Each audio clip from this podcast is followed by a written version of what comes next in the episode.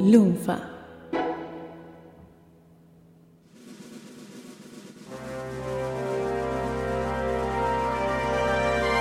Demasiado cine.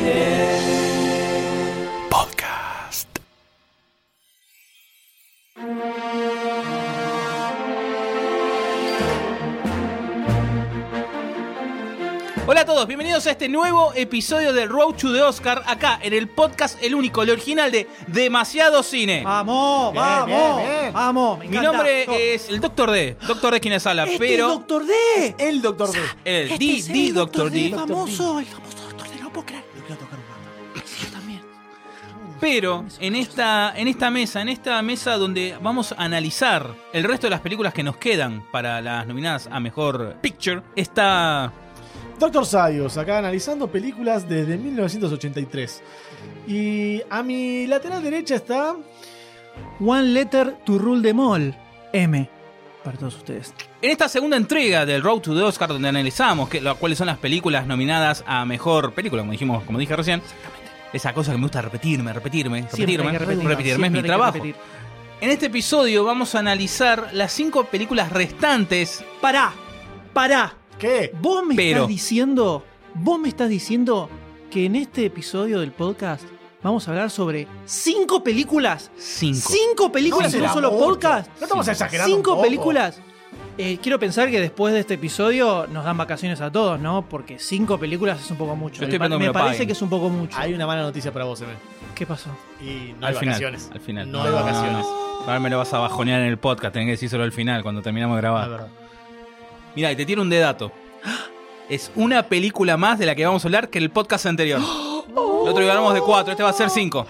Las matemáticas Unos no amigos, unos Extra. amigos, los muchachos de la academia, que nos tenían que poner películas impares, loco, era Nueve. necesario. Nueve, era necesario. Nueve películas. Poneme 10, poneme 8, 9. Pero estoy notando que otra vez, otra vez alguien se hizo la rabona.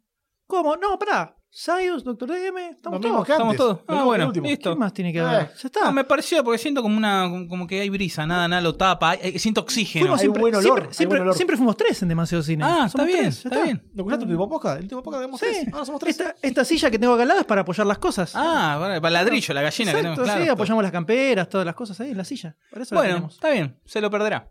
Señor Doctor D, señor Doctor D, conductor. sí, el que ¿puedo tiene la hacerle- mano- ¿Puedo hacer una pregunta, Doctor D? El que tiene la mano levantada y la otra Sí. oculta. Usted dijo cuando empezó este episodio, y también lo dijo en el episodio anterior, porque yo presto mucha atención a las cosas que dice usted, señor Doctor D. Chupa media. Dijo Road to the Oscars, como si esto fuera un camino que tiene un destino, una llegada, un momento en el que todo hace eclosión. ¿Qué quiere decir eso, Doctor D? Es muy atento usted, señor, con la remerita color bordó y calzas rosas. Soy muy atento. Porque este road tiene una meta.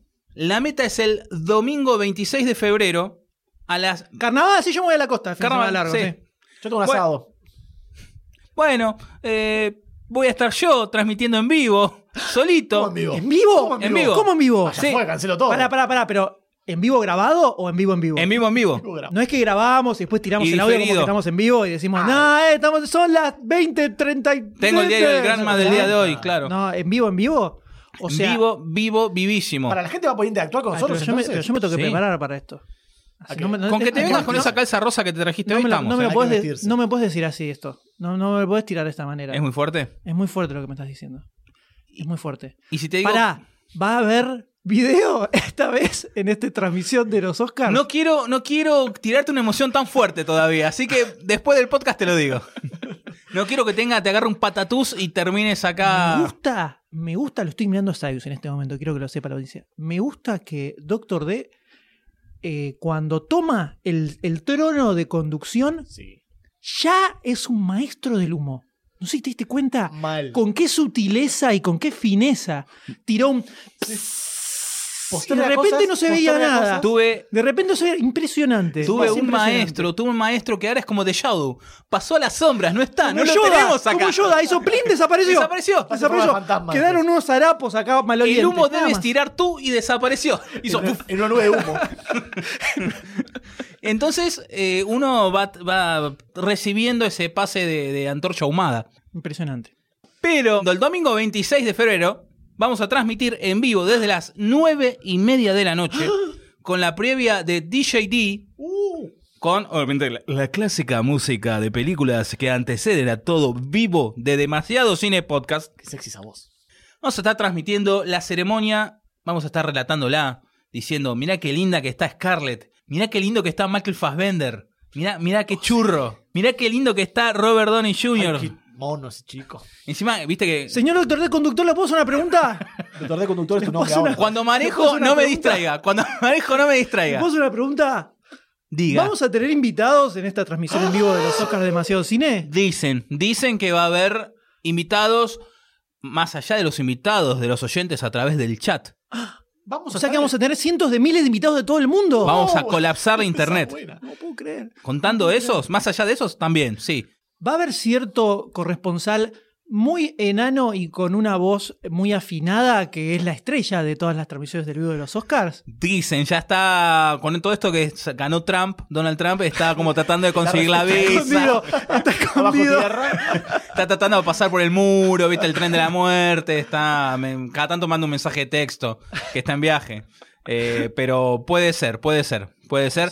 Dicen también que en la transmisión en vivo va a haber perros ladrando en algún momento. Que es un es Es exclusivo. la cábala. Es Es la exclusivo del demasiado vivo, cine. del Tienen vivo que de estar, los Oscars. tienen que Tienen que estar. Así que van a poder deleitarse con nuestras voces a lo largo de tres horas, tres y media, cuatro horitas. Antes de, a- al límite de querer pegarse un corchazo en la 100, Siempre al van a poder deleitarse con nuestras voces mientras le sacan el volumen a la televisión y miran a través de TNT. Van a ver la transmisión en vivo con, con estas voces que Sexys. lo aspen. ah, y van a poder hacer pedidos a través del chat, porque vamos a tener chat, ¿no? Señor doctor de conductor, ¿le puedo hacer otra pregunta, por favor? Esto es muy, muy importante. Sí, es muy es de importante. las calzas rosas, sí. Eh, to- todo, todo esto que usted estuvo relatando, la verdad que es algo mágico y yo no puedo creer que en este mundo en el que vivimos hoy en día se pueda disfrutar de un semejante nivel de calidad artística y de alegría y de felicidad para toda la gente que vive en el planeta Tierra. Sí, Todo esto, todo esto No que usted dijo, todo esto, las transmisiones en video que no va a haber. eh, Nadie eh, dijo que no va a haber. Nadie por dijo. supuesto, por supuesto. Por supuesto. Eh, ¿Dónde? Yo quiero acceder a esto. ¿Cuánto tengo que pagar para poder presenciar esto? ¿Cuántos dólares sale esto, doctor D? ¿Cuánto? 100, 100 dólares. ¿100 dólares? ¿200 mil dólares? ¿Cuánto? Es gratis. Para vos, para vos. What? Y para vos que estás escuchando, y para vos que lo vas a estar leyendo, es gratis. ¿En dónde? ¿Por qué? ¿Dónde Lo vas a poder escuchar, escribir, transmitir, compartir, likear, me me gustear en www.facebook.com barra lunfafm. Ahí vamos a transmitir A través de Facebook va a hacer esto. ¿Siglo XXI? Impresionante lo que es la tecnología, cómo avanza. Buena. O sea que si yo quiero, puedo agarrar y ponerle la carita de me enoja. Claro, el O me corazoncito. entristece, claro. por también. ejemplo. Me entristece creo que sería un poco Es más, la más adecuada. un poco más verídica para... más Sí, adecuada. Ya, sí, ya empezó a pinchar globos de ahora, ¿no? Estamos transmitiendo en vivo, ya está, está Me gusta. Obviamente los esperamos el próximo 26 en vivo, 21 a 30 horas, facebook.com barra lunfafm. Pero ahora vamos a hablar de lo que nos compete en este Road to the Oscars, Mm. episodio 2. Vamos a hablar de la última tanda de nominadas a Mejor Película. Let's uh, start with where you're from. Calcutta. Which part? I'm adopted. I'm not really Indian. I'm starting to remember. Saru, you're a beautiful boy. We're very proud of you, son. A life I'd forgotten. You okay? I had another family. A mother. A brother. I can still see their faces. What happened? इधर जा मत मैं कल का काम निपट के आ जाऊंगा गुड्डू Guddu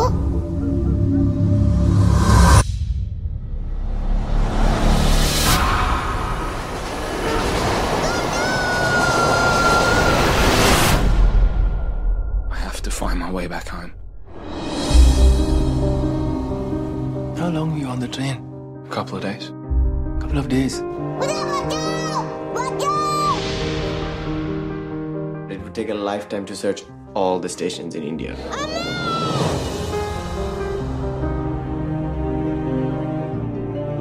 Do you have any idea what it's like. How every day my real brother screams my name. I always thought that I could keep this family together. I need you, Saru. What if you do find home and they're not even there? And you just keep searching? I don't have a choice. What was she like? Beautiful.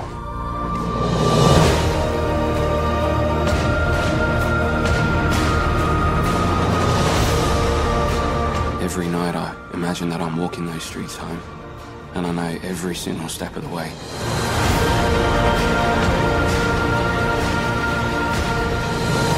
And I whisper in her ear, I'm here.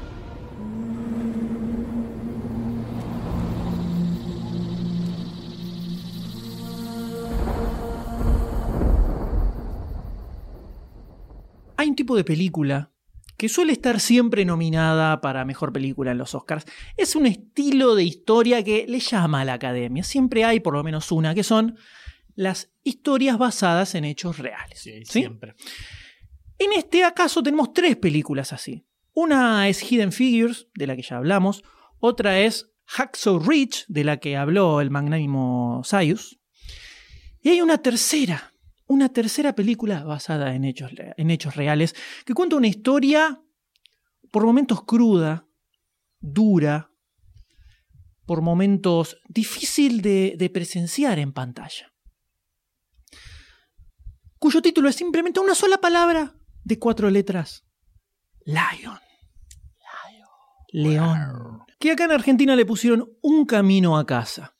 Era muy cortito, una sola palabra para un título de película, claramente. Sí. ¿Qué es lo que nos cuenta esto? Esto es una historia, esto se ve en el trailer. Le- le- la, el- la carcasa de la historia ya se puede ver desde ahí, que es un niño que se pierde en la India, se separa de su familia y termina perdido en el medio de la ciudad, no sabe dónde está y es, a- eh, es adoptado por un matrimonio australiano, crece y cuando está en la edad adulta decide ponerse a buscar a su familia, sus orígenes, a través de Google Earth, cuando recién aparecía Google Earth. Esa es la historia básica que se ve en los trailers. La película está dirigida por Garth Davis, que adapta justamente la novela que escribió el mismo muchacho protagonista, que es Saru Brearley, donde cuenta toda su historia y cómo fue que atravesó todas esas peripecias hasta lograr reencontrarse con su familia. Está protagonizada por Dev Patel, que hace del muchachito adulto, Nicole Kidman con David Wenham, que hacen de los padres adoptivos, y Rooney Mara, que es una muchachita que está un pequeño interés amoroso. Pero acá, el que la rompe en esta película, el que la descose atómicamente, ¿Quién? es Suni Pawar, que es el que hace la versión pequeña de Saru. Cuando era un niñito de 6-7 años que se pierde en el medio de la India y no, sabe, y no puede encontrar nunca más a su familia. Ese niño la descose totalmente. Y es lo que hace que esta película no me haya parecido un bofe infumable. Pero tiene muchos minutos en pantalla el pibe, entonces, ¿o no? Prácticamente la película la podemos dividir en dos. Sí. Una primera mitad que es el niño de chiquitito viviendo con su familia, te muestra cómo, cómo era su vida, muy precaria, súper humilde, todos los días veían cómo hacían para comer ese día, o sea, a ese nivel, y cómo sucede todo que se termina perdiendo, que se ve en el tráiler también. Y después te muestra qué es lo que le pasa cuando está viviendo en la calle, cómo logra salir de ahí, cómo se va dando todo el camino hasta que llega al matrimonio que lo adopta. Eso es prácticamente la primera mitad de la película. Toda esa parte está muy buena.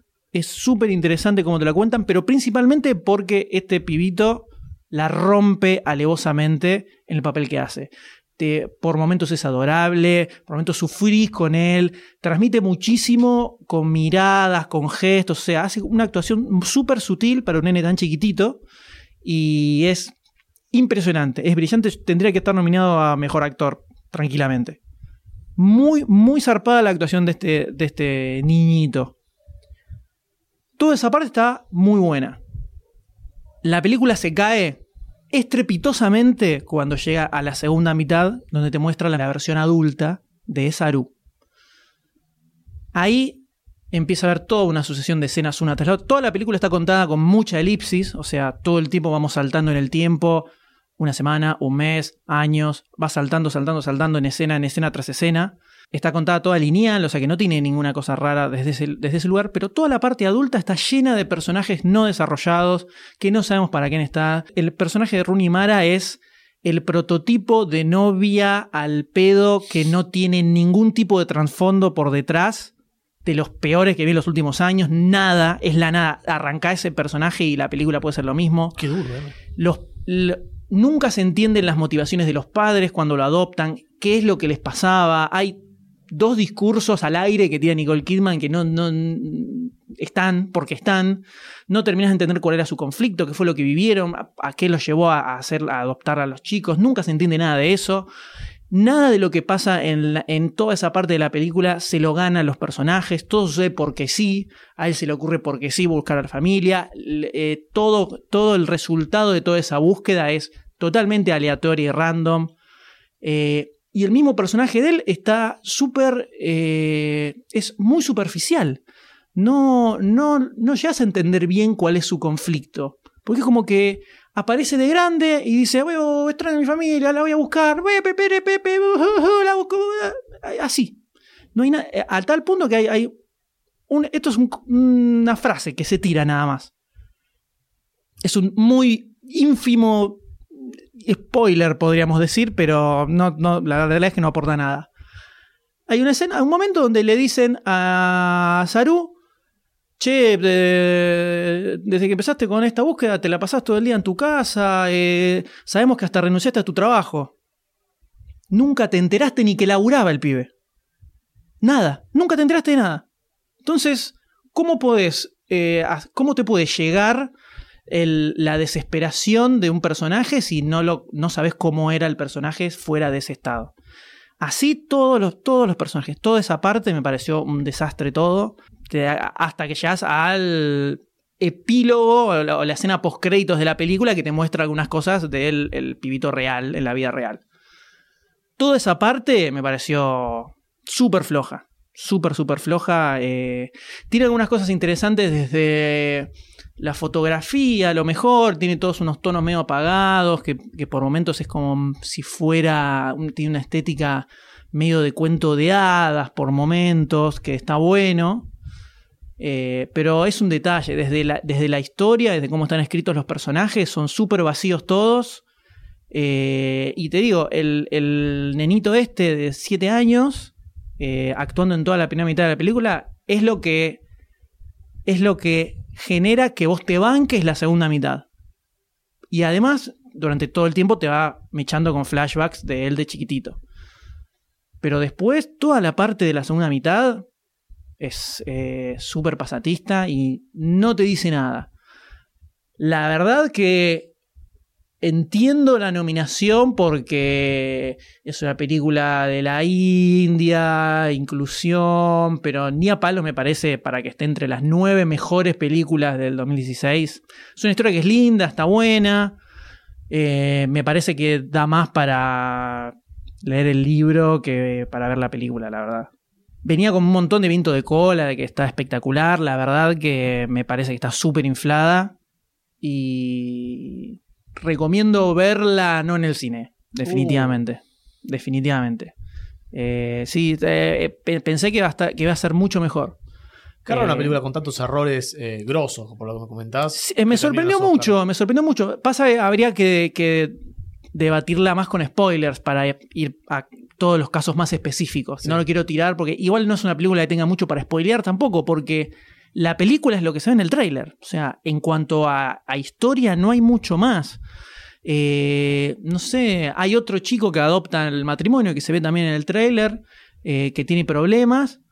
Y nunca entendés cuáles son los problemas. O sea, está en dos escenas haciendo bardo, pero no entendés qué pasa, cuál es su conflicto, por qué es así, cómo era su relación con el hermano, eh, qué, cómo lo sentían los padres. O sea, nada, no, no, no entendés las motivaciones de ningún personaje y todas las cosas principales que hacen que, que avance la historia en esa segunda mitad son totalmente random. Totalmente random, a tal punto que la parte de Google Earth es un chabón que le dice, che, ¿por qué no te probás Google Earth? Así lo resolvieron esa parte. Entonces, mm, es medio raro. No sé bien. no- mm, me sorprendió mucho. La verdad me sorprendió muchísimo. Pensé que, que iba a estar mucho más cuidada toda esa, toda esa parte. Habría que ahondar más en, en spoilers para detallar, para explayarme un poco más sobre todo- todas esas cosas. Pero no. Entiendo que esté nominada más por una cuestión de inclusión, por la historia, que es una historia muy emotiva, o sea, pero otra vez, es emotiva por toda la primera mitad de la película, no por todo lo que viene después. Y después por las escenas que te muestran en los créditos de que hay filmaciones del, del pibe en la vida real, con, con su familia, con el reencuentro, toda esa parte. Es así, es- es- es- está buena, pero es la posta, digamos. Sí. Después, floja. Floja, floja.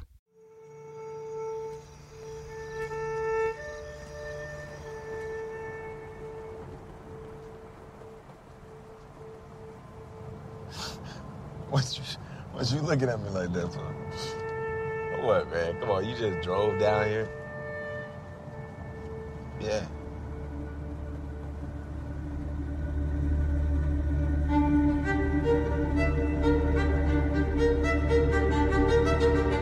Who is you, Sharon? For a long time, try not to remember.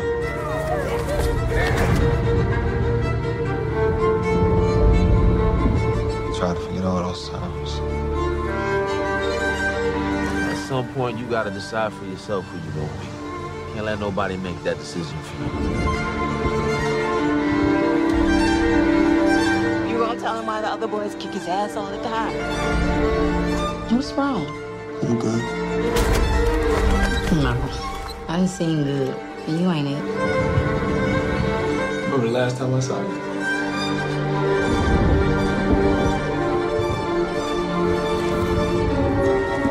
You're my only.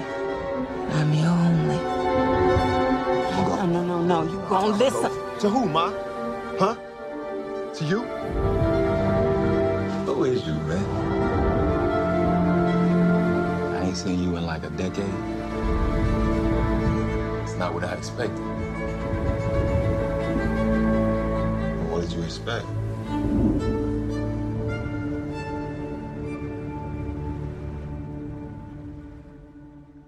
Ahora tenemos una película que se desarrolla a lo largo de 15 años, pero está dividida en tres actos donde esos 15 años tienen un salto. En esta ocasión vamos a hablar de Moonlight, que acá se le puso a luz de luna. Raro ponerle literalmente el nombre. Es la descripción, la, la traducción literal. Película dirigida por Barry Jenkins y protagonizada por un niñito que a lo largo de estos tres actos va creciendo. Cada acto tiene el nombre del nombre del apodo con el cual se hace conocer este, este chico. En el primer acto eh, lo vemos en su, en su edad de primaria, donde sufre bullying, lo, lo- joden, su, su apodo es eh, Little. Little tanto por el tamaño y porque es encer- cerrado, introvertido. Y nos va presentando a este personaje que tiene ciertos problemas familiares, se relaciona con otros personajes que a lo largo de, de la, de la película va a tener otro- otros desarrollos, otras interacciones. En el segundo acto ya tenemos la, época, la, etapa, la etapa de la secundaria. Y en el tercer acto, ya cerrando la película, tenemos la edad adulta de este muchacho que ya en esta etapa se hace llamar Black. A lo largo de la película, Black se va, se va redescubriendo, se va, va encontrando su lugar en el mundo.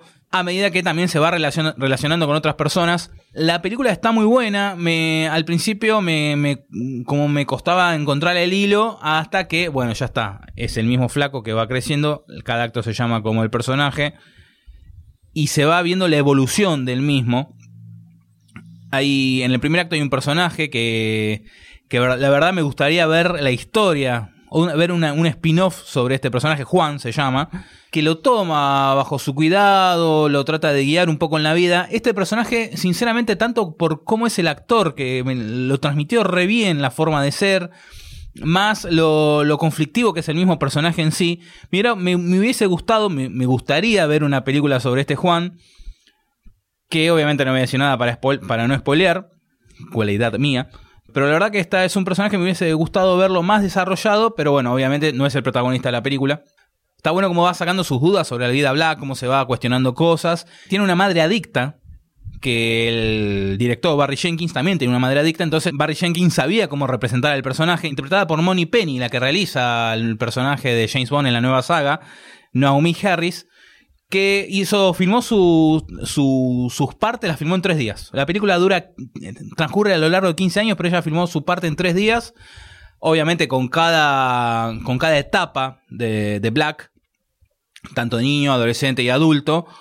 Lo curioso es que los tres intérpretes de este personaje nunca se nunca interactuaron entre sí, no, en la vida real nunca se cruzaron y el director precisamente no quería que se crucen para que no, no haya una influencia del uno sobre el otro y que cada uno tenga su toque. Hasta hacia el al final de la película recién se conocieron. La, bueno, el personaje, eh, la madre de Black, es el único personaje que aparece a lo largo de los tres actos llega un momento que la verdad sentís esa opresión, eh, lo que está sintiendo el pibe lo sentís, de cómo la madre lo trata, se- la- cómo está transmitido, se nota que, que el, que el director tuvo ese problema y supo cómo llevarlo, transmitirlo a través de la pantalla porque sentís esa, esa opresión y diciendo no, no puede ser, me quiero, me quiero ir de acá a la goma porque no quiero estar en esta casa. Es, sinceramente es increíble. Increíble te parece la película. Sí, la verdad que está muy buena. Tiene. El final de la película podría ser como un cierre del círculo que. mm, Si lo ves de alguna forma, es, es el enganche de la, la de la primera parte. Está bueno, cíclico. Porque no solamente es el. Obviamente, el, el desarrollo del protagonista, sino también de, de los otros personajes que están en, en su satélite. Un, un amigo, la madre, eh, una, una amiga, Teresa, que la verdad es un caramelito. Pero la verdad que está muy bien. El afiche me parece que está genial, que es eh, la cara del, del protagonista. Dividido en tres. Tenés al nene, al adolescente y al adulto. Y la verdad que está bien puesta para nominada Mejor Película. No la veo como ganadora final, pero eh, toca un, tema delicado dentro de todo, la exploración de, de- uno. Y me parece que, obviamente, es por eso, más allá de que el, el año pasado se quejaron de que no había películas con negros, ni, ni- ni nominados negros en actor de reparto y nada de eso. Entonces, así que me parece que está puesta junto con Fences y junto con Hidden Figures. Está como para no tener contenta la monada, pero para, para ser políticamente correctos, por así decir. ¿Vos decís que no daba para los Oscars? Sí, no, estoy diciendo que sí, estoy Pues sí, diciendo ¿no? sí. ¿Por, por ser negros? Mira, da, ¿eh? Pero la verdad es muy buena película, la, la recomiendo. Tiene, tiene el sello Doctor Day Approves. Doctor de Approves.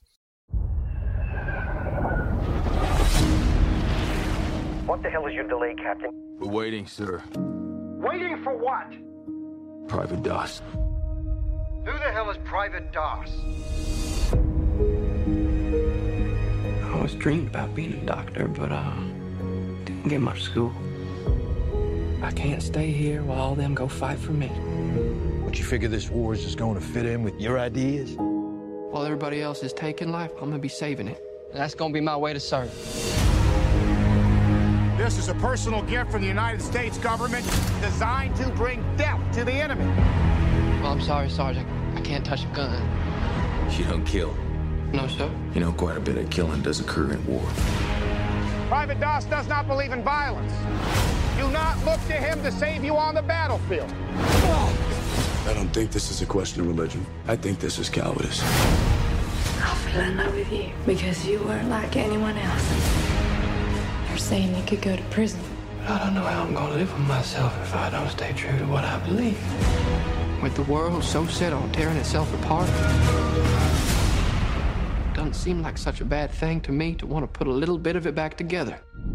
Private Doss, you are free to run into the hellfire of battle without a single weapon to protect yourself.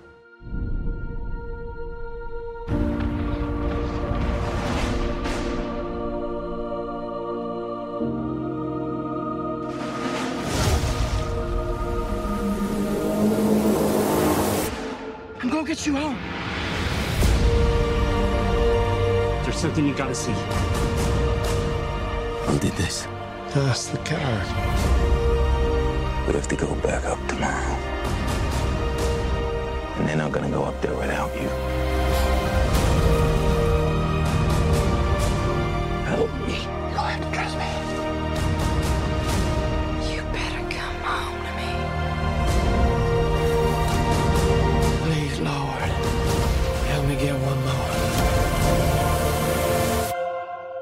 Me get one more.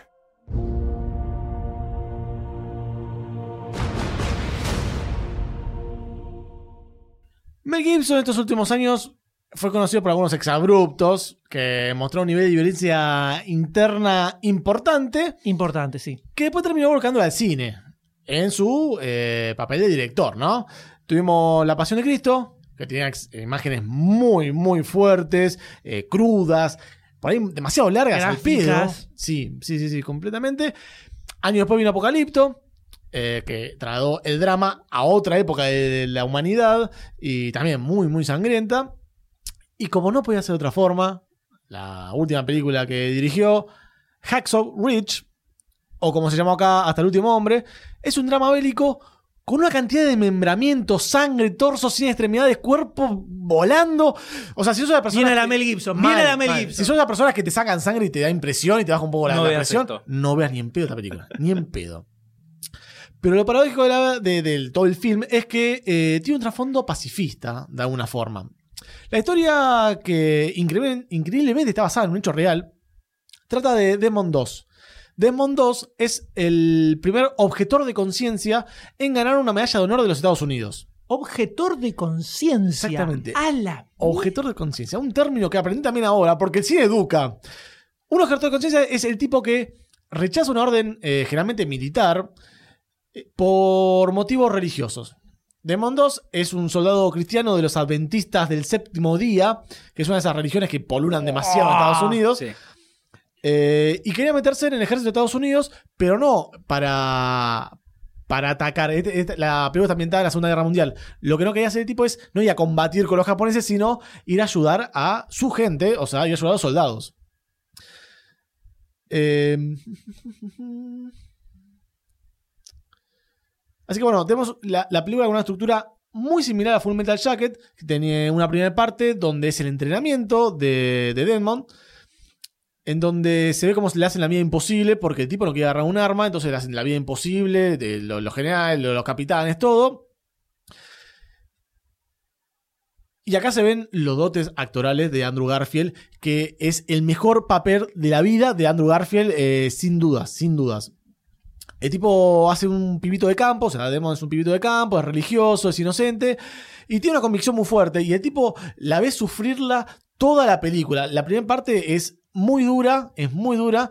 eh, la segunda pasa otras cosas, pero la parte de entrenamiento es muy dura y, todo el sufrimiento que lo, ves en la cara de Andrew Garfield es terrible. Es el mejor papel del ex Spider-Man. La otra parte, la segunda parte, es donde vemos ya la llegada del batallón de, de Demon 2 al, eh, a Okinawa. Que Okinawa, esto es, eh, pasa la Segunda Guerra Mundial. Okinawa es una isla que está relativamente cerca de la ciudad mayor de la, de la isla. Eh, está relativamente cerca de la isla mayor de Japón. Entonces el ejército de Estados Unidos quería ocupar Okinawa para hacer su base de operaciones ahí. Eh, bueno, el batallón de, de Demon llega a esta, a esta isla en la batalla de Okinawa, que fue la batalla más sangrienta de, de toda la, la incursión norteamericana. Ah. ¿Es la Segunda Guerra Mundial o la Guerra de Vietnam? No, la Segunda Guerra Mundial. Segunda Guerra Mundial. Ah, listo. Demon 2 llega a- con todo su batallón a- al, al monte Maeda, que es como lo llaman los japoneses, que los yankees los llaman Hacksaw Ridge, ¡eh! que significa como una especie de acantilado sierra, no sé, tiene un nombre medio raro, no sé por qué lo llaman así. Y ahí comienza la masacre. La cantidad de gore que hay desde este momento hasta el fin de la película no tiene nombre. El desembarco en Normandía de rescatando al soldado de Ryan es Peppa Pig al lado de esta película. es durísima. Pero aún así, eh, en toda esta segunda parte vemos cómo Mel Gibson se luce como director con escenas bélicas épicas. Épicas. Pero más allá de todo el gore eh, y de Andrew Garfield, la película tiene muy buenas actuaciones de parte del resto de- del elenco. Tenemos a Hugo Weaving en el papel del padre de Desmond. Tenemos a Teresa Palmer, la rubia de Lights Out. No sé si la vio una película de terror del año pasado. Bueno, hace de, de- de interés romántico de, de Desmond, la- la novia. Eh, que no tiene un papel tan trascendental, pero eh, lo, lo ejecuta muy bien, muy lindo. Sam Worthington, que hace de Capitán Glover, que es un tipo bastante, bastante garca. Y después de Finn en un papel, eh, el papel del, del sargento Howell, que yo estaba escéptico y no le daba ni, ni dos pesos. Y me sorprendió. Me sorprendió la verdad que resolvió el papel de una manera muy seria y, y muy copada. ¿Quién es- ¿Qué actor es ese? Vince Vaughn. El, ¿Cómo se llama? Vince el de Los Rompebodas. Ah, Vince Vaughn. Vince Vaughn, ¿no es? Vince, Vince Vaughn. Vince Vaughn. Ah, no entendí. Vince Vaughn, dijiste, Sí. no entendí. ¿Lo Vince Vaughn. no, ¿Cómo pero- se pronuncia? Vince Sí, ese lo dije bien. ¿Y Vaughn. Vaughn? Vince Vaughn. Vaughn. No es Vaughn. Sí, Si no, claro, el de los rompebodas, ya está. No sí, es- Vince Vaughn se llama. Vince Vaughn. Vince, Vince Vaughn. Vince Vaughn. Va- B-A-U-G-H-N. No, se pronuncia Vaughn, pero Vaughn. Pasa que lo dijiste Bing Bong, dijiste, Claro. entonces no, nunca entendí. Listo, digo Vince Vaughn. Vince Vaughn, el de los borrompebodas, decís. eso es Listo, así se reconoce. Y Vince Vaughn, el de los rompebodas, el que hace siempre papeles, muy, papeles cómicos, que tiene un toque triste en algún momento, pero siempre está levantándola. Acá hace el papel de Sargento Howell. Y yo estaba escéptico, pensé que no iba a.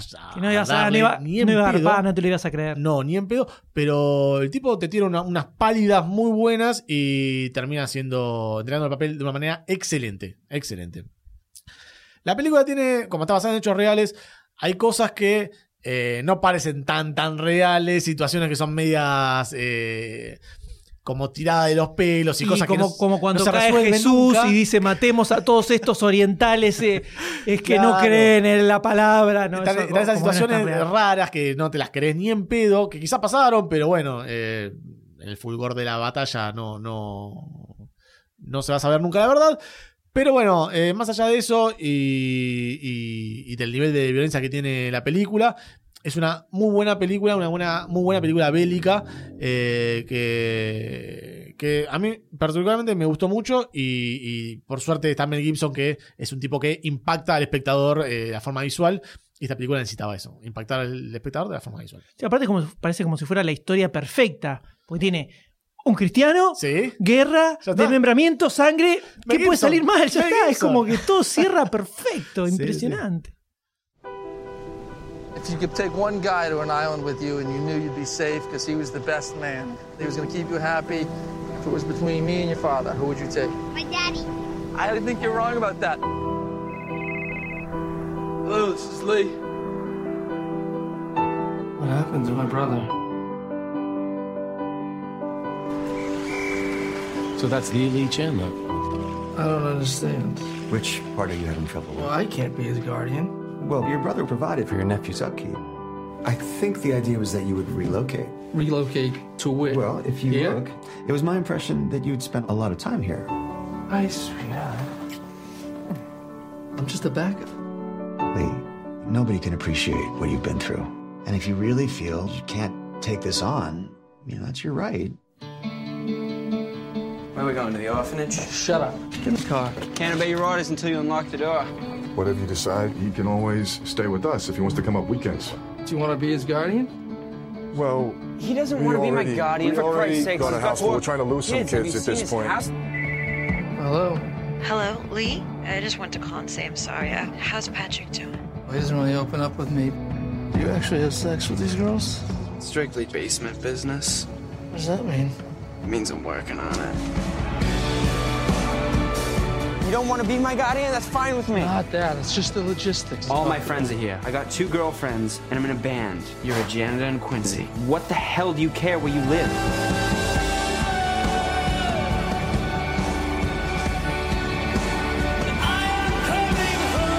I said a lot of terrible things to you. My heart was broken, and I know yours is broken too. No, you don't understand. There's nothing there. Not true.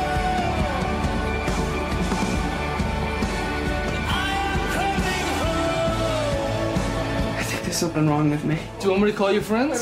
What do you want me to do? I'm not gonna bother you. I'm gonna just sit here until you calm down. All right, I'm calming now. Would you please just go away? No. Great white. We gotta be a barracuda. Who knows? It's not a shark. Come on, pull it up. It's not a shark. Manchester by the Sea, dirigida por Kenneth Lonergan, que hace un cameíto en la película. Esta película iba a ser originalmente dirigida y protagonizada por Matt Damon, pero hubo todo un kilómetro en el medio. ¿Qué y hizo Matt? ¿Con qué la cagó? Y había unos problemas así como de guion. Y Mm. después apareció The Martian. Y bueno, listo. Me voy a Marte. Me voy a Marte. Chao, me voy. Me quedo tranquilo con esa. Al irse Matt Damon, queda en la silla el director, este Kenneth Lonergan, que ahí empiezan a, a ver quién, quién, quién la puede protagonizar ahora.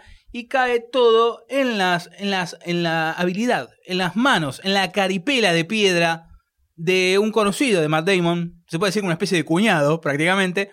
Casey Affleck es elegido para protagonizar la película. ¿Casey Affleck? Casey Affleck. ¿Hermano de Ben? el hermano de Ben Batman Affleck. Hermano menor, ¿no? La historia se centra en Lee Chandler, quien es interpretado por Affleck, que tiene que hacerse cargo de su sobrino, tiene que viajar a su, a su ciudad, a su pueblo, Manchester, para llevar adelante el funeral de su hermano y empezar a manejar la- todo lo que dejó, hacerse cargo del pibe, el pibe es menor del hijo, el sobrino es menor de edad, entonces pasa a ser su tutor, el cual queda obviamente a cargo de todo lo que tenía el hermano. El sobrino no puede administrar nada hasta que tenga 21 años. Tiene 16 a esta altura de la película. A lo largo de la historia hay muchos flashbacks que te va contando la, historia de, Lee Affleck, su relación con el hermano, con la familia, con sus hijos de Lee, con el sobrino también. Y cuando vuelven al presente te tira, te, choca con todo lo, lo contrario que viste en este flashback. El flashback básicamente te sirve para explicarte la actualidad del, del personaje. De todo lo que le está pasando, la resonancia hacia el pasado de lo que está haciendo.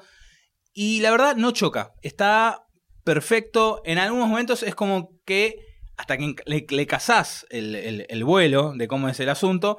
es- pero esto está, está pasando ahora, está pasando a- antes. Ah, no te aclara nunca que es un flashback. No, no, no te lo aclara. Es eh, una, el pibe, se- el chabón se queda colgado mirando algo y ese algo está relacionado con algo que pasó. Claro. Entonces eh, te das cuenta por un toque la- la- el, el cambio de actitud del personaje. A lo largo de la película, con estos flashbacks, vamos entendiendo este personaje Lee, qué es lo que lo fue llevando a ser esa persona que vemos en la actualidad. Una- un, un personaje que va con la cara de piedra de, De la familia. de Casey, eh, que- de Casey Affleck. Es, De la familia Affleck. para, para mí, eh, Ben Affleck tiene un poco más maleable. Más allá que ahora, viste, se Más que, botoxeó más todo. que Casey, decís vos. Me parece que Casey es más duro, más Yo le he, visto, le he visto un poco más de rango actoral a Casey Affleck, me parece, ¿eh? Puede ser, pero lo veo de cara, no de actor, ¿eh? de cara de piedra, de cara de nada, firme como Cero rulo. expresión. Sí, contarle un chiste en la cara no se ríe. Oh, nada. Está muy buena la película, cómo el sobrino trata de entender eh, la realidad, de cómo, de caer en la realidad, eh, la verdad. Sí, porque el pibe se le dio vuelta toda la vida. se le dio vuelta a todo. Te da con, con mínimas acciones, te, te, da un, te da un golpe tremendo y te deja, viste, medio truleco, tratando de, levantarte porque estás medio tirado en el piso y ¡pum! Estamos hablando de un drama. Muy buena la película. Me gustó más que las otras que vi hasta el momento. En, la categoría drama, de las nominadas a mejor película. La veo muy bien. No, no tanto a, a Ben Affleck, me quedo más. eh, este, que están nominados en la misma terna con un Denzel Washington. Pero la veo más, más candidateada para más. eh, más pausible para mejor película. Pero la verdad es una muy buena película que te llega, te llega. No es como la, la pequeña película independiente que nominamos para que vean que también le damos pelota al cine independiente. Claro, porque mientras vos Una hablabas- especie, una especie de whiplash, ponele, Claro. viste esa onda que. Porque parece ser una película muy chiquitita, como para Chiquita mejor dura dos horas. No, pero chiquita de- chiquita de no, historia, de no, no, no. Tiene. Chiquita de producción. Yo para no tirarte. eh, producción sí, pero la historia es bien. No, eso seguro, pero en cuanto a producción, a despliegue, es No, muy no, raro.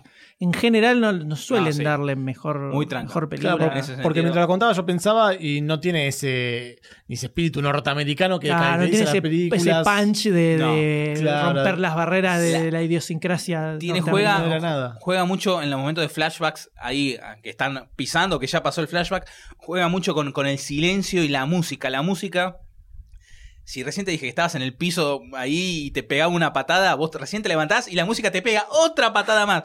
No, es... Para, pero ¿es, es una película donde sufrí jodido viendo lo que pasa?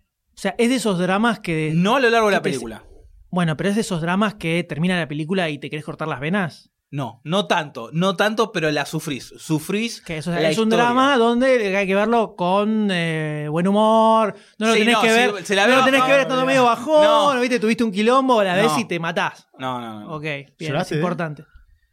Y hay un momento que sí, que pega. Hay un momento que pega, momento sinceramente. Dos momentos, dos momentos que pegan, dos momentos. ¿Qué onda el personaje de Michelle Williams?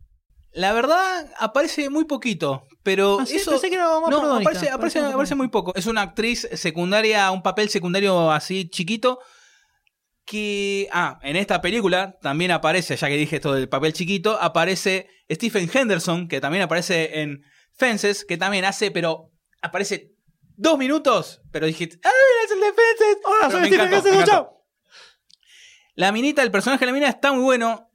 También tiene su, su drama y está muy bien cómo ca- eh, exterioriza cómo está pasando el, el problema. la- el personaje es, es genial y, y llegás a. que- Lo, lo querés, lo querés ese personaje. Por más que aparezca un cachito, lo llegás a querer y querés abrazarla y ay, vení conmigo. Eh, Hermoso, hermoso. Parece un oso gigante el de Sí. abrazando. Ah, me lo imagino abrazando a Michelle Williams. Muy bien, muy bien, la verdad. Y nada, tienen que ver la película. Two options. You either follow my rules or follow my rules. Capiche? Thank you. I can do it a different way. No, that's, that's fine. Thank you very much.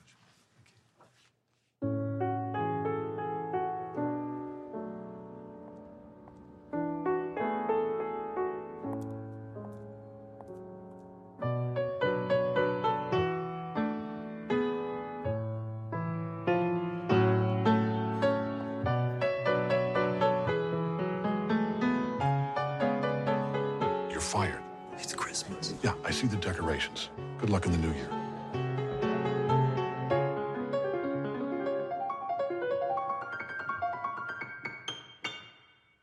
I just heard you play, and I wanted. It's pretty strange that we keep running into each other. Maybe it means something. I doubt it. Yeah, I don't think so. You could just write your own rules, you know, write something that's as interesting as you are. What are you gonna do? I have my own club. Gonna happen every time? I think so.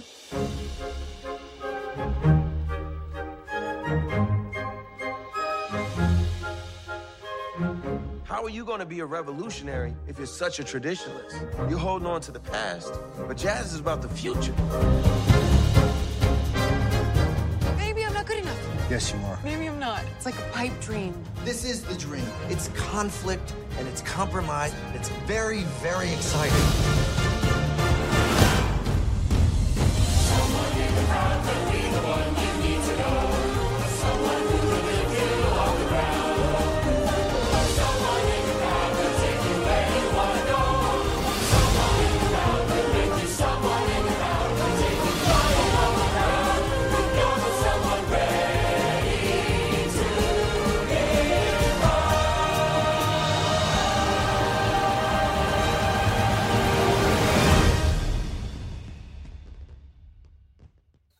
Ceremonia de los Oscars, todos los años, siempre tiene una favorita. La película que viene con mucho viento de cola, la que ya se llevó varios premios, la que todo el mundo le encanta. Generalmente siempre está esa. La favorita. La que todos dicen, esta es la que se va a llevar todos los premios, ya está, está cantado esto, está cantado esto. Vamos a ver si está cantado. Pero este año hay una película muy claramente tiene todas las de ganar. Película que equiparó a Titanic en el récord de nominaciones. Epa. O sea que no estamos hablando de cualquier cosa.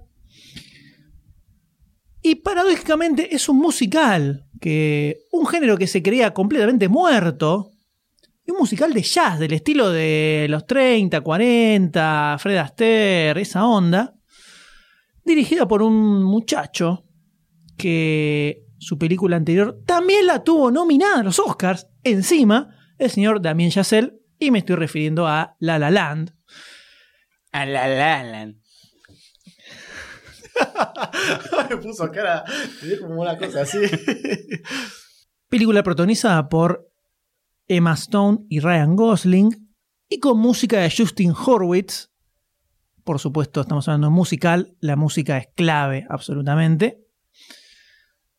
Básicamente lo que tenemos acá es una historia que transcurre en Los Ángeles, una especie de Los Ángeles medio fantasiosa, podríamos decir, donde tenemos a Emma Stone, que es una aspirante a actriz, y a Ryan Gosling, que es un músico medio frustrado con su vida y con las cosas que tiene que hacer. Entonces, los dos están como persiguiendo su sueño en paralelo, y por supuesto, sus caminos se cruzan se terminan conociendo y establecen una relación. Y a partir de ahí, los hechos se van sucediendo. Esta es una película que viene con un hype atrás que es prácticamente descomunal, podríamos decir. En todos lados se habla de La La Land. La película espectacular, la película perfecta. Se llevó todas las nominaciones de los Globos de Oro donde estaba nominada, se llevó todas, absolutamente todos. Viene ganando todos los premios.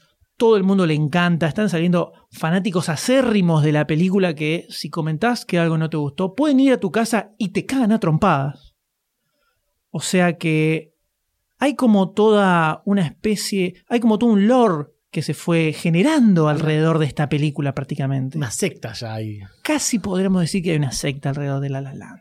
La pregunta es si eso está justificado o está muy inflada, como suele pasar a veces. Suele pasar con las películas que vienen así, sobre todo cuando llegan a los Oscars como las super favoritas, que hay toda una movida atrás, viste, de prensa, Sí. donde se van moviendo ciertos personajes, dicen, mirá, metémele esto acá, mucho tráfico de influencias ahí en Hollywood. Entonces, se empieza a inflar el globo de la película. ¿Está inflada? ¿Se merece todo el hype que tiene? Díganos. Lo vamos a ver en el próximo episodio. No, mentira. En gran, en gran parte sí.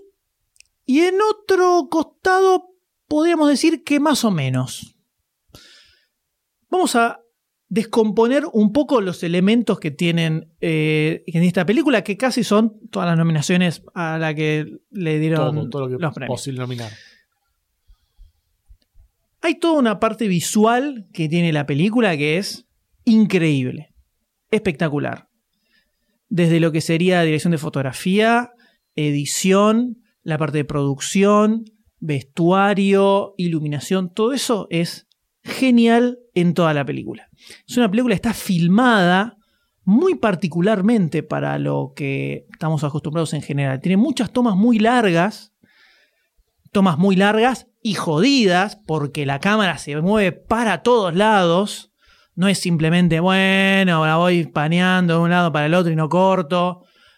Las escenas de baile las quisieron hacer al estilo Fred Astaire, que el tipo quería que la cámara no cortara para que la gente dijera, wow, no puedo creer que el tipo está haciendo todo eso de una.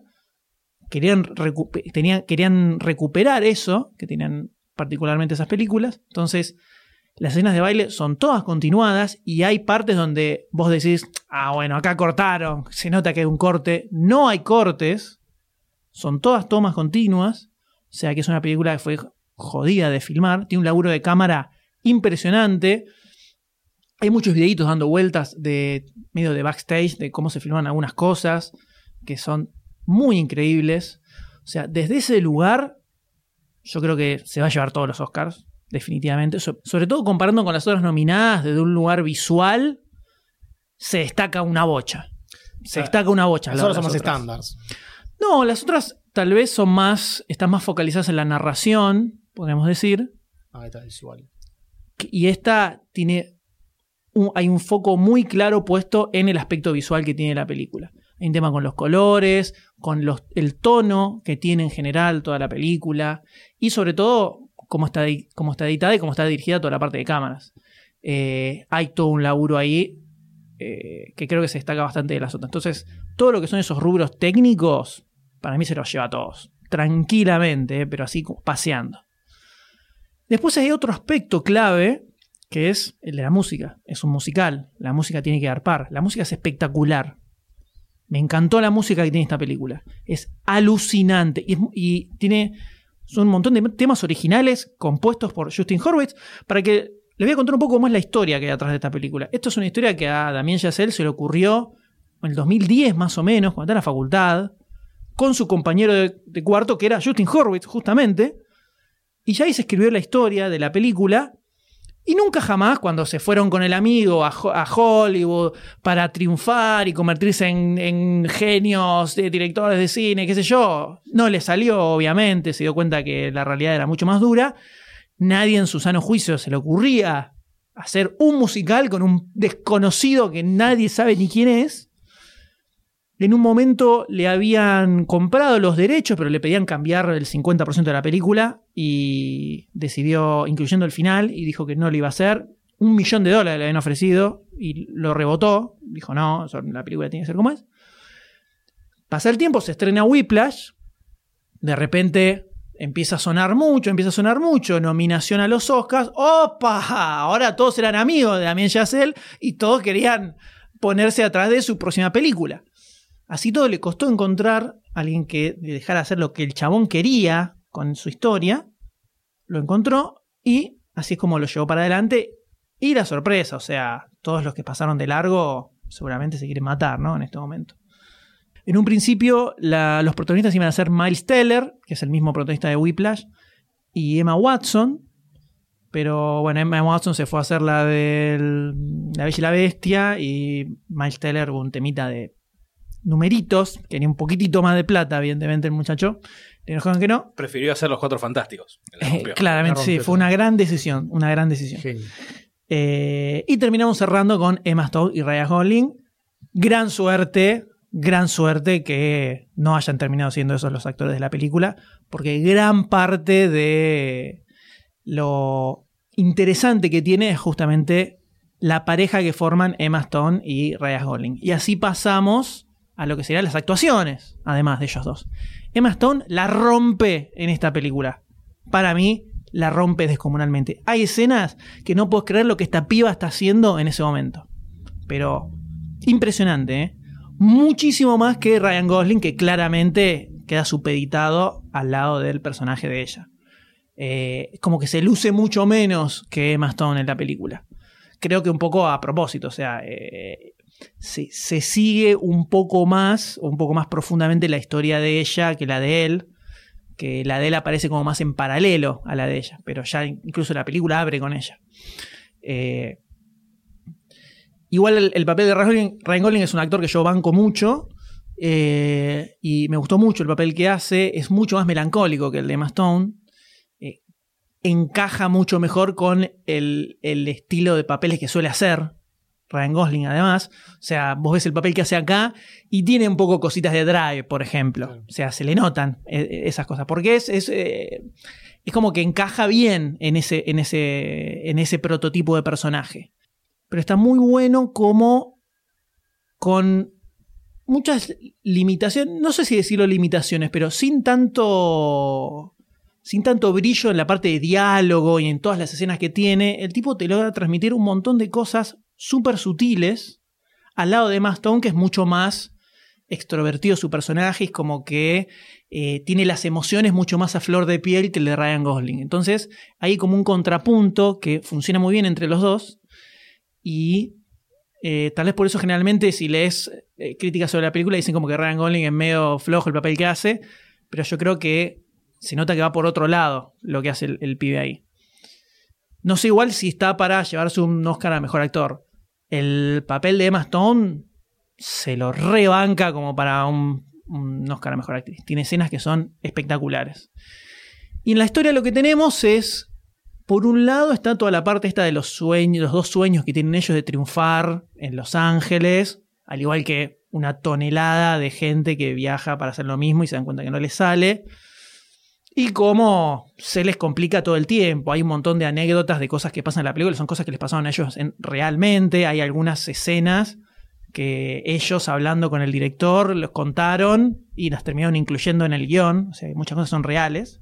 Entonces tiene, además de la historia de amor entre ellos dos, tiene como paralelo esto de tratar de triunfar en Hollywood, eh, tratar de convertirse en estrella. Y y la realidad que no funciona, ¿sí? Y muchas veces no pasa. Y en el medio hay un par de cositas de los personajes que se pueden llegar a encontrar en el medio de todo ese camino, pero muy chiquitito es eso. El foco está en la relación entre ellos dos. Y algo raro que tiene la película, que es una cosa que no me terminó de convencer a mí, creo que algo que le hace mucho más accesible la película, que no es tan musical tampoco. O sea, hay musical al principio, ponerle los primeros 20 minutos, 30 minutos, y después un toque al final, pero en el medio eh, es como que se convierte en una película normal de pronto. Yo hubiera preferido que fuera musical posta. O sea, no te digo que estén todo, que digan todo cantando, pero que fuera un poco más musical. digamos. Te la venden igual como musical. Sí, pero eh, no es tan musical. Creo que eso, como decía, lo hace Sí. más accesible para el que no le gustan los musicales. Eh, creo que se la puede fumar mucho más tranquilamente que si fuera muy eh, mucho más violento eso. Tiene un montón de escenas súper icónicas. Eh, quienes vieron los Golden Globes, toda la intro de los Golden Globes, todos bailando con los autos, está sacado de cómo arranca esta película.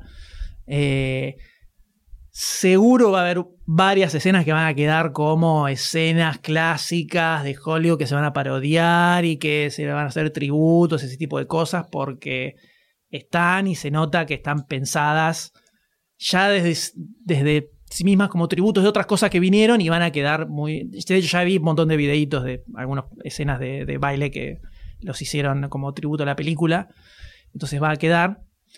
Pero lo que es la historia en sí,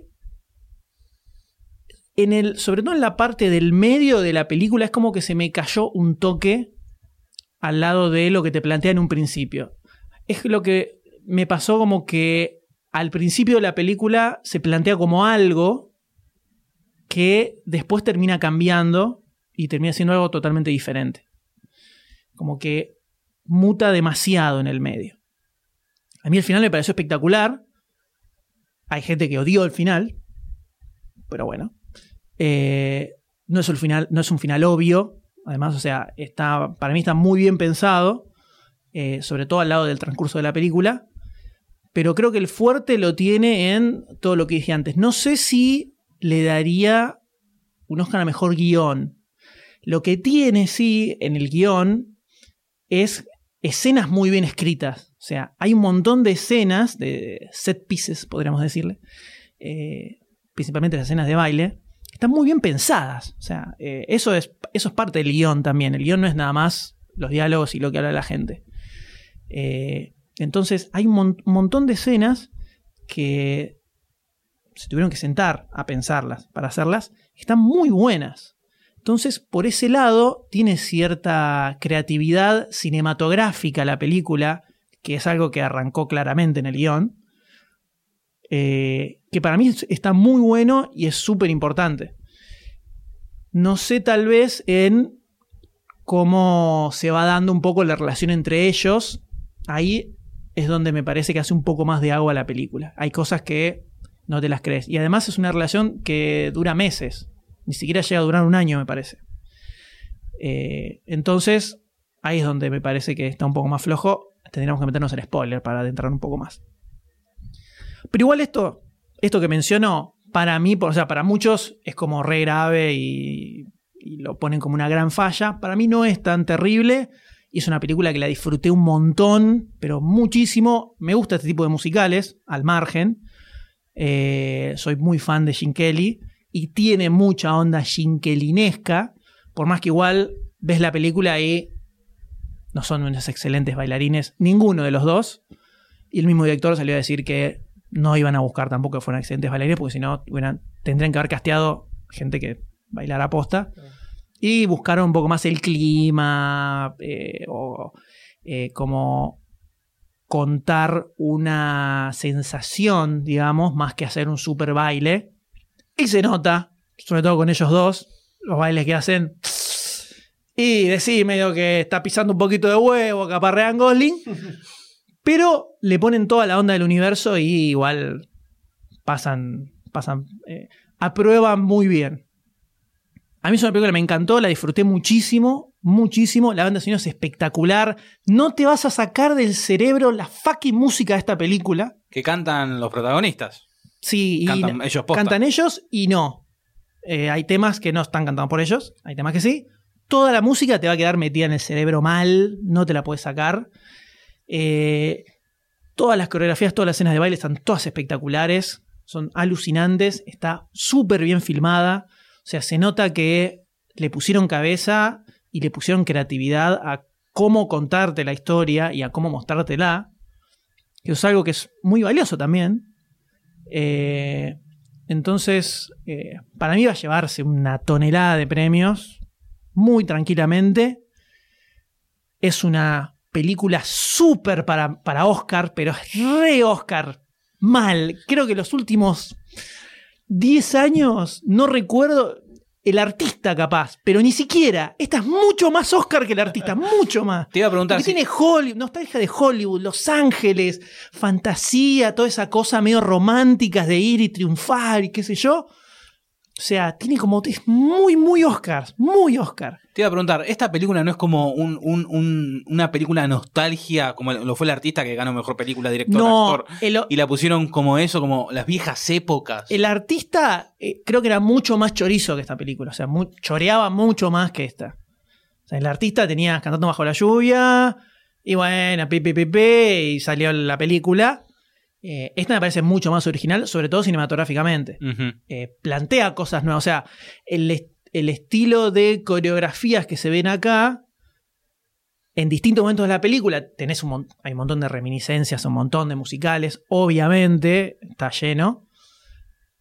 Pero tiene su vuelta de tuerca sobre cómo está filmado para resultar bastante sorprendente. No es como Jim Kelly, que era la cámara fija y como mucho se iba moviendo un toque, siguiéndolo. Acá la cámara se mueve para todos lados, igual no corta. Y hay videos de backstage de cómo filmaron algunas escenas y tan dementes. Estoy hablando de cinco tipos tirando para atrás una grúa para que la cámara falla para arriba y vuelva a bajar, por ejemplo. O sea, unas cosas demenciales hicieron. Entonces, creo que tiene una vuelta de tuerca. Captura, un po se apela muchísimo a la nostalgia. El chabón lo aclaró desde un principio. Para él es una película nostálgica donde rinde tributo a sus películas favoritas de toda su vida. Es como si fuera algo al estilo de lo que hace Tarantino, pero sin chorear tan directamente, digamos. O sea, le pone un poco una mano bastante personal. Y tiene muchas cositas en la historia que te hacen acordar bastante a Whiplash. Hay temas de obsesión, de focalizarse en lograr triunfar a pesar de todo, ese tipo de cosas.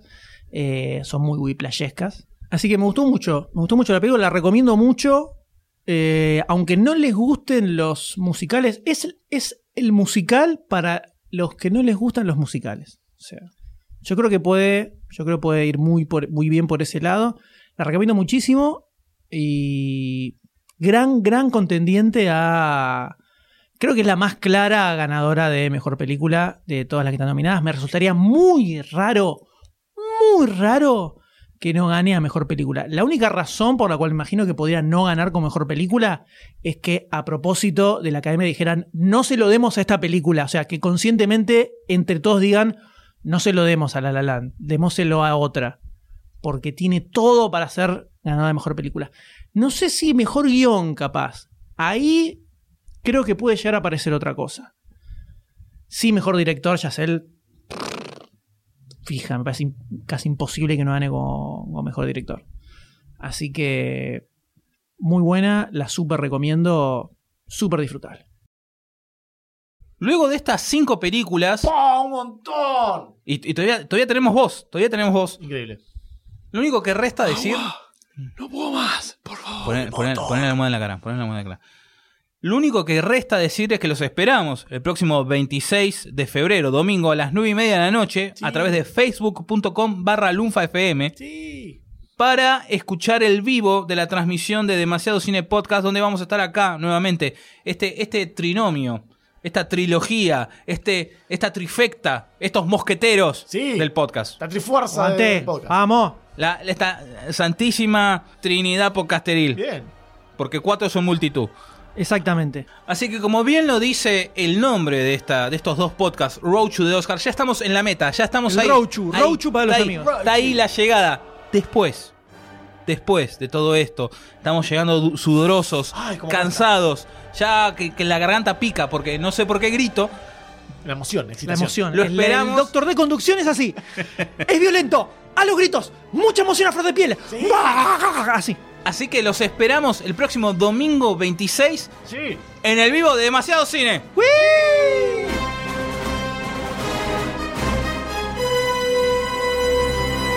Si este episodio te gustó, te emocionó o por lo menos te ayudó a remar el día, date una vuelta por patreon.com barra lunfafm y convertite en patrocinador. Con tu aporte, no solo vas a estar dándonos una mano para que podamos crear más y mejor contenido, también vas a poder formar parte del Club Lunfa, donde todas las semanas vas a encontrar contenido exclusivo de backstage, audios eliminados y adelantos de todo lo que se viene. Y la próxima vez que vos escuches uno de nuestros podcasts, vas a saber que vos sos parte de que eso sea una realidad. Si no te querés perder ningún episodio, suscríbete a Demasiado Cine en iTunes, iBox o en tu aplicación de podcast favorita. Demasiado Cine forma parte de Lunfa, un lugar en el que vas a encontrar un montón de podcasts increíbles. Puedes escucharlos entrando a lunfa.fm.